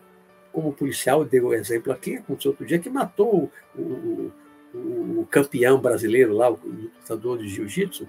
Policial armado, foi para uma festa armada, bebeu, provocou, provocou, provocou. Quando o cara foi reagir, ele matou. Matou. Para que, que ele foi para a festa beber e armado? Né? Então, nem todo mundo, mesmo policial, tem equilíbrio emocional para sair na rua armado. Tem todo mundo, tem equilíbrio emocional para sair na rua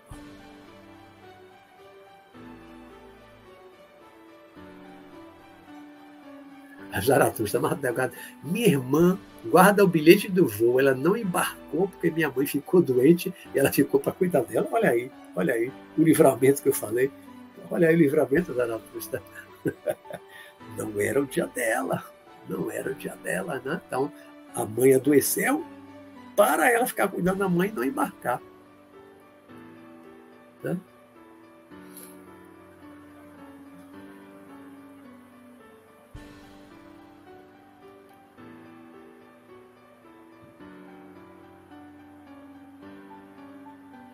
É, já tive uma live sobre não violência, não, não sobre arma, né? mas não violência já níveis de, níveis de não violência ou não violência? Acho que níveis de não violência. Porque eu tenho um texto no meu site e eu acho que eu já fiz um programa aqui sobre níveis de não violência. Diversos níveis. Para mim não é um nível só, são vários níveis de não violência, né? Já falei sobre isso.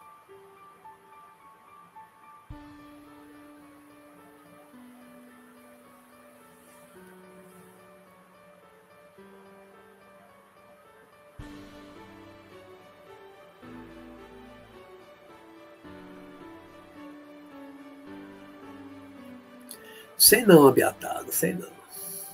Não sei não.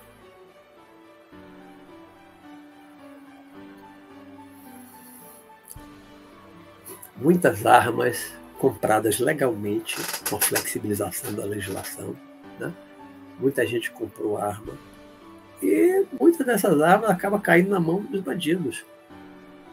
Não sei se essa diminuição do índice está relacionado com mais gente armada. Não há nenhuma nenhuma prova disso. De que foi mais gente com arma que fez diminuir o índice de violência. Não tem nenhuma certeza em relação a isso.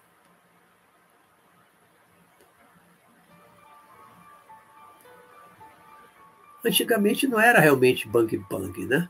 Nos anos 60, 70, até os anos 80, mais tranquilo, não tinha salta ônibus aqui em Salvador, andava na rua de madrugada, nas festas, na farra, aumentou muito a violência dos anos 90 para cá. Eu acho que no Brasil todo aumentou muito, né? Mas por quê? Por quê? Porque os anos 60, 70 não tinha tanta violência. Por quê? É, cabe uma análise aí profunda, né? Que, que fez aumentar? Os bandidos hoje estão mais armados, estão melhor armados. Hoje mais democracia, com as pessoas filmando tudo, né? O policial não pode estar matando à toa, porque sempre, às vezes, muitas vezes ele mata, tem alguém filma, escondidinho lá filmando, ele matando, sem necessidade, às vezes. Né? É complexo, isso é muito complexo, é muito complexo. Eu disse que o tema é polêmico, é complexo. Né? E eu não estou aqui querendo impor nada, estou dizendo a minha opinião. Eu não gosto de arma, eu acho que arma não resolve o problema. É a minha visão.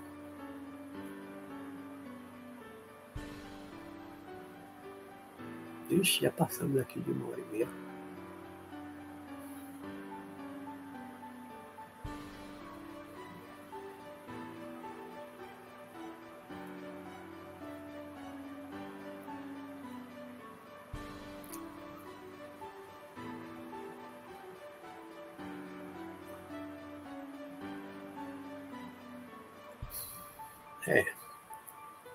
Pessoa que quer ter uma arma tem que passar por treinamento, tem que ter equilíbrio psicológico. É qualquer pessoa que pode ter uma arma. E ter uma arma em casa é uma coisa, sair para a rua armado é outra coisa. Uma pessoa que não tem completo equilíbrio emocional corre o risco de cometer um crime, às vezes por um motivo realmente fútil. fútil. Levar um, tapa e ele dá um tiro do outro. A desproporcional, a reação desproporcional à legítima defesa, completamente desproporcional, levar um e dar um tiro. Então, tem que ter muito equilíbrio para ter arma.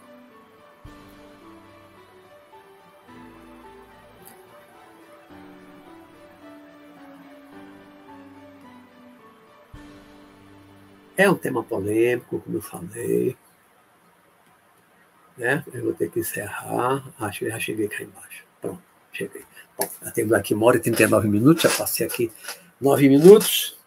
Então, gente, semana que vem, nosso tema é competição e cooperação, tá certo?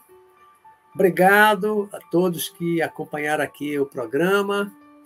Muito bom aqui esse bate-papo aqui dessa meia hora final, né? Meia hora final aqui lendo os comentários de vocês, muito bom, gostei de todos os comentários. Eu sei que o tema é polêmico, a opinião de todo mundo é muito importante. Eu sei que pessoas é, não concordam completamente com, com, com, essa visão espiritual da total não violência. Eu sei, eu entendo isso, compreendo, aceito né, as diferenças de, de pensamento. Eu, como eu disse desde o início, eu vou colocar a minha posição, a minha opinião. É o meu jeito de pensar, é o meu jeito de ser. Hoje eu não quero ter uma arma para nada, eu não quero ter uma arma. Eu não quero ter o dissabor de ter que atirar em alguém, tirar uma vida.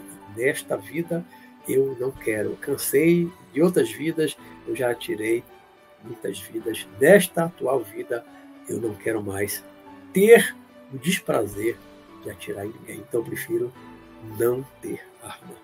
Não ter arma. Tá bom? Agradeço aí a todos. Uma ótima noite para todos. Muita luz, muita paz. Né? obrigado, Abiatar. Obrigado. Por mais que discordamos nesse ponto, gosto de ouvir sua opinião. É, eu também gosto de ouvir a sua, né? Você também é muito sensato, entendo, compreendo e aceito a posição de cada um em relação a essa questão de ter arma. É uma opção, né? é uma opção de cada um querer ter. Agora, se vai ter, pelo menos estude, treine, faça curso né? e busque um equilíbrio emocional tá? para não acontecer nada de ruim com você, por você estar armado. Né? E a não ser que você seja um policial, não vá para a rua armado, não vá para a festa armado, não vá para a praia armado, não mande armado, não mande armado não sei que você seja um policial. Eu acho que é um risco grande para você e para as outras pessoas. É sempre um risco se envolver numa briguinha, numa coisa boba e você acabar atirando porque armado. Se sente quase que na obrigação de atirar. Não, isso é desaforo. Não vou levar desaforo para casa, vou atirar dele. Eu prefiro realmente levar um desaforo para casa a ter que matar uma pessoa. E depois ir para cadeia. Né? Minha família vai estar sem o pai, porque eu atirei alguém, porque não quis levar um desaforo para casa, eu preciso levar um desaforo para casa. Né? E minha família não, meus filhos não perderam o pai, né? minha mãe não perdeu o filho, porque não queria, o orgulho era muito grande não quis levar, levar desaforo para casa. Eu prefiro levar o desaforo para casa. Não quero matar e não quero ir para presente. Bom, mas muita paz para vocês. Obrigado por todas as opiniões de vocês. Todas as opiniões aqui foram válidas, foram muito sensatas. É a opinião de cada um que eu respeito e que eu aceito. Tá bom, gente? Então, uma ótima noite para vocês e até a semana que vem. Grande abraço!